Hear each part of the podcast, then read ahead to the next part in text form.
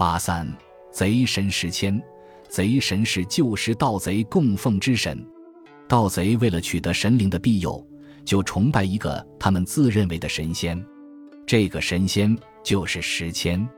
石谦历史上并无其人，是元末明初小说家施耐庵的长篇小说《水浒传》里虚构的人物。石谦练就一身好功夫，能飞檐走壁、跳离片马，江湖上人称“古上早”。杨雄、石秀杀了淫妇潘巧云，奸夫裴如海，正商量去投奔梁山，没想到撞上了正在盗墓的石谦，三人决定共同投奔梁山。途中，石谦因为偷吃了祝家庄酒店的公鸡，被祝家庄人马捉去，并且惹出宋江三打祝家庄一段事来。石谦上了梁山后，被派去东京盗得徐宁的燕翎锁子甲，和汤龙一起将徐宁骗上梁山，立了功劳。石阡被封为走报机密部军头领第二名，是梁山第一百零七条好汉。征讨方腊时，石阡病死在途中。《水浒传》中对石阡巧盗锁子甲的描写，表现了石阡盗甲时的冷静沉着。石阡听那两个梅香睡着了。在梁上把那炉管纸灯一吹，那灯又早灭了。石谦却从梁上轻轻解了皮匣，正要下来，徐宁的娘子觉来，听得响，叫梅香道：“梁上什么响？”石谦做老鼠叫。丫鬟道：“娘子不听的是老鼠叫，因厮打这般响。”石谦就便学老鼠厮打，溜将下来，悄悄的开了楼门。款款的背着皮匣下的扶梯，从里面直开到外门，来到班门口，已自有那随班的人出门，四更便开了锁。石谦得了皮匣，从人堆里趁闹出去了，一口气奔出城外，到客店门前。此时天色未晓，敲开店门，去房里取出行李，拴束做一单儿挑了，计算还了房钱，出离店肆，头东便走。作家施耐庵是如何创作石谦这个人物的？还有个民间传说：施耐庵是元末明初人，平时最痛恨偷鸡摸狗的人，因而他在写《水浒传》里的石谦时，怎么也写不好这个地贼星。有一次，他正坐在窗下苦思冥想，两眼盯着窗外的芦花老母鸡出神。这时，有个人从门口一闪，老母鸡不见了。施耐庵心里想：真见鬼了！不曾望见人偷鸡凭空没了，这是道蹊跷呢。他跑出门一望，原来是东庄的李大，他便喊了声“李大”。俗话说“做贼心虚”，李大听见施耐庵喊他，吓得扑通往地上一跪，乖乖的从布口袋里把鸡拿了出来，连声求饶。施耐庵的老婆听见门口有人说话，也跑了出来，一见是贼偷了他家生蛋的芦花老母鸡，气得发抖。施耐庵晓得李大是个硬汉子，挑四眼使跟张士诚一块造反的，很有本领。张士诚兵败后才逃回家，便问他为什么偷鸡。李大说：“不瞒先生说，我家里有个九十岁的瞎老母亲，已三天没得一粒米下肚了，不得已才做了这种下贱事，真对不起先生。”施耐庵一听，对李大很同情，连忙叫老婆盛饭给他吃，并对李大说。我有二两银子，用红布包了，放在房间里的大梁上。你今晚如能偷到，偷鸡的事恕你无罪，银子也送给你拿回家奉养老母。不过今后可别再干这种营生了。李大一听，忙说：“请先生放心，我今生再也不干这偷窃的事了。但先生的银子我不要。”李大不晓得施耐庵叫他偷银子有用意呢。原来施耐庵写石谦到徐宁的传家宝。写来写去都不像，他宁愿用二两银子买个见识，便对李大说：“我早听说你是条硬汉，今儿一定要显一手给我望望。”李大不好再违拗，只好答应了下来。施耐庵的这一举一动，可把站在一旁的老婆急坏了。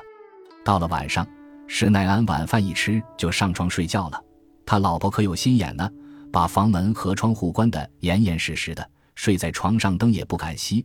两眼死盯住梁上的红布包，他心里想：除非你李大变只苍蝇飞进来，要不然这银子你莫想偷到。他哪里晓得，这时李大已躲在房间里的衣柜后头了。他眼睁睁的一直看到半夜，实在困了，便打了个盹。这时，施耐庵可两眼睁大的睡在床上呢。他先听到几声老鼠叫，又见李大像只跳蚤似的往梁上一窜，把银子偷走了，空红布包还是在梁上。第二天天亮了，他老婆望望红布包还在那里，心里欢喜着。门一开，只见李大来了，手上捧着二两银子送给施耐庵。施耐庵老婆再把红布包一捏，里头空空的，银子已经偷走了。施耐庵叫李大把银子拿回家去奉养老母。李大一听，双眼流泪，怎么也不肯要，拜别施耐庵就走了。施耐庵没法，在第二天一大早，又派人送了二斗米到李大家。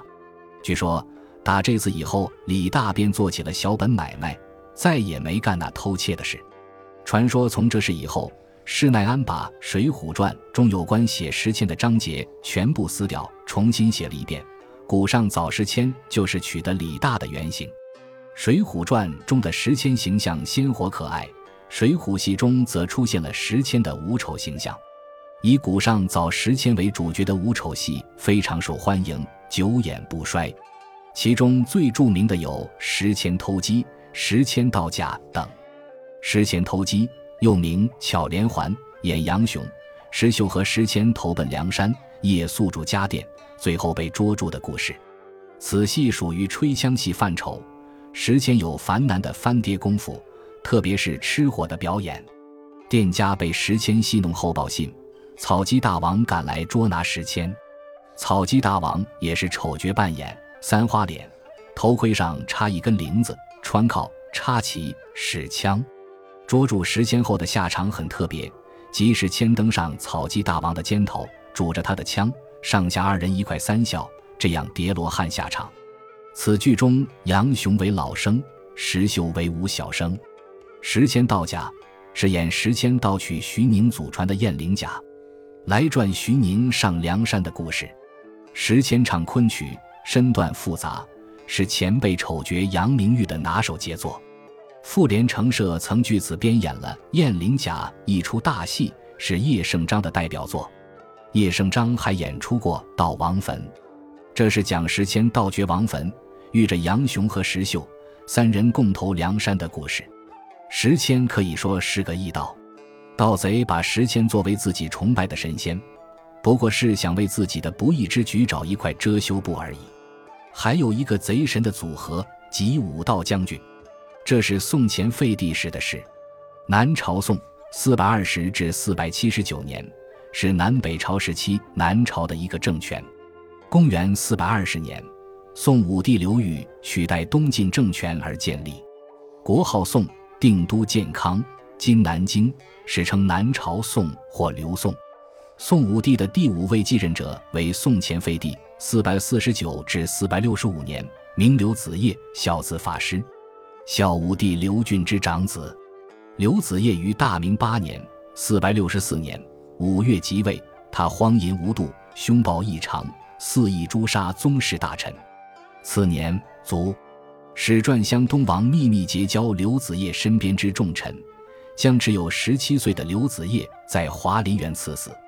因其后还有一个宋后废帝刘裕，所以刘子业就称为宋前废帝。